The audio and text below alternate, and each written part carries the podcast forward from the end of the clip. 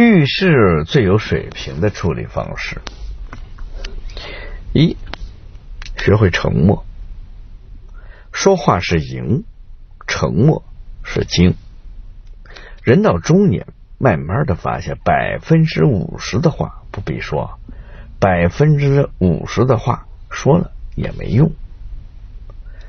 懂的人自然会懂，面对不懂的人，要学会沉默。宋代的吕蒙正因为出身不好，经常被人看不起，但承蒙皇帝赏识，他出仕不久就得到了升任。从前看不起他的人心里不平衡，就开始在背后嚼舌头。有一天下朝，有人在背后讥讽他，就这样的货色也配吗？他却像没听到一样。头也不回的往前走，朋友愤愤不平，想要回头理论，他拉住朋友说：“不必理会，让他说去吧。”围观的人说他很有胸襟，将来必能当宰相。后来他果然做到了宰相。说话固然是一种表达，沉默也是一种态度。面对那些和自己不同路的人，不必争辩。努力做好自己的事儿，保持沉默就是最好的蔑视。二，不拒绝新鲜事物。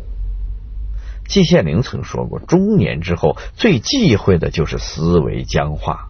所谓的思维僵化，就是一个人不再有能力吸收新的东西。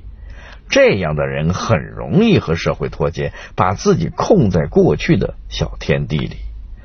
曾国藩他从小学的四书五经接受到的是一下之方，但是他的头脑却一直保持开放的状态，积极的学习，从未老去。别的士大夫把洋人当成了蛮夷，只有他说洋人也懂信义，洋人的技术我们也要学习。年过五旬，曾国藩积极学习西方的数理化，推动洋务运动。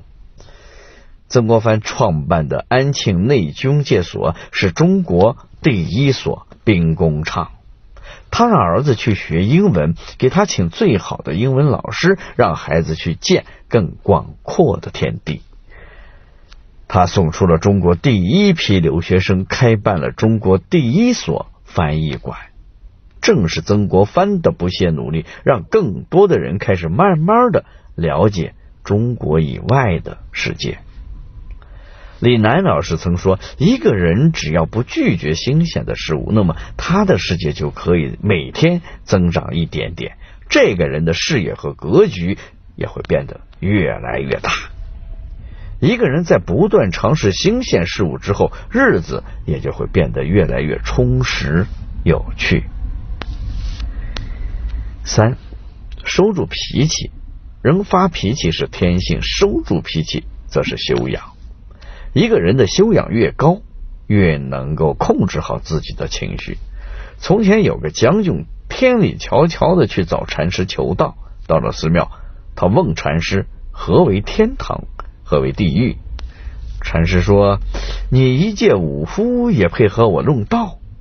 将军大怒，拔出剑来架在禅师的脖子上，吼道：“如此无礼，我杀了你！”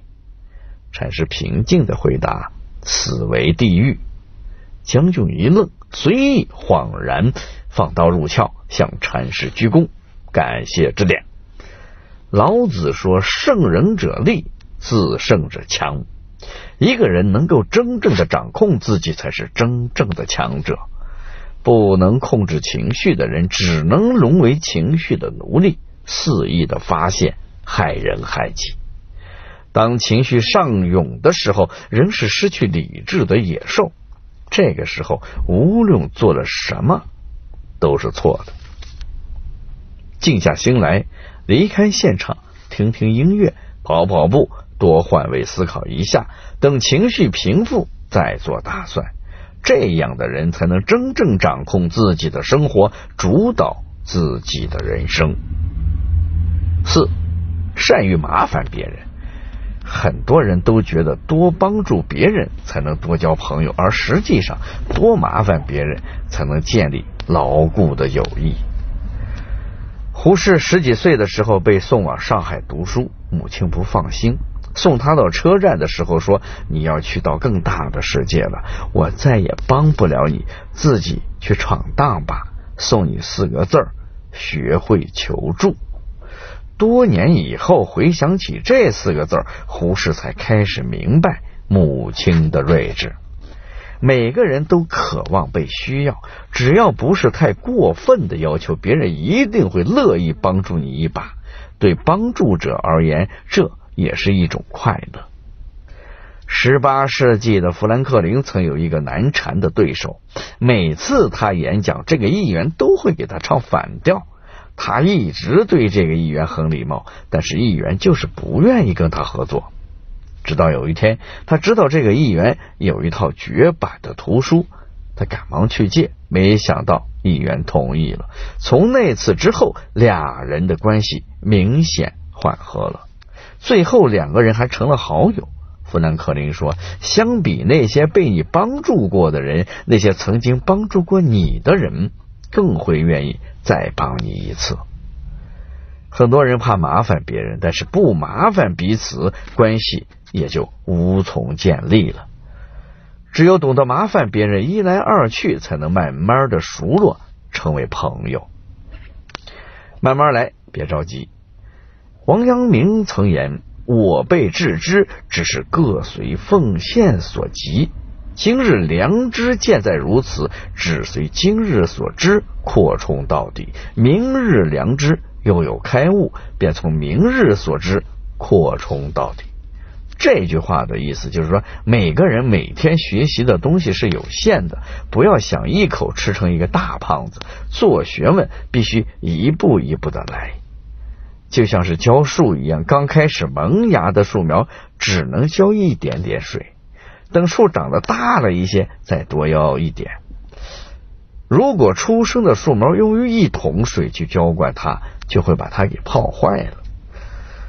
从前，纪昌拜射高手飞卫为师，学习射箭。飞卫让他练好眼的基本功，再教他射箭。他回去睁着眼睛看妻子织布，看着梭子眼睛一眨不眨。再后来，飞卫让他把小的东西看成大的东西，他就天天盯着远处的小虫子看，直到把那虫子看成车轮般的大小，飞卫才开始教他射箭。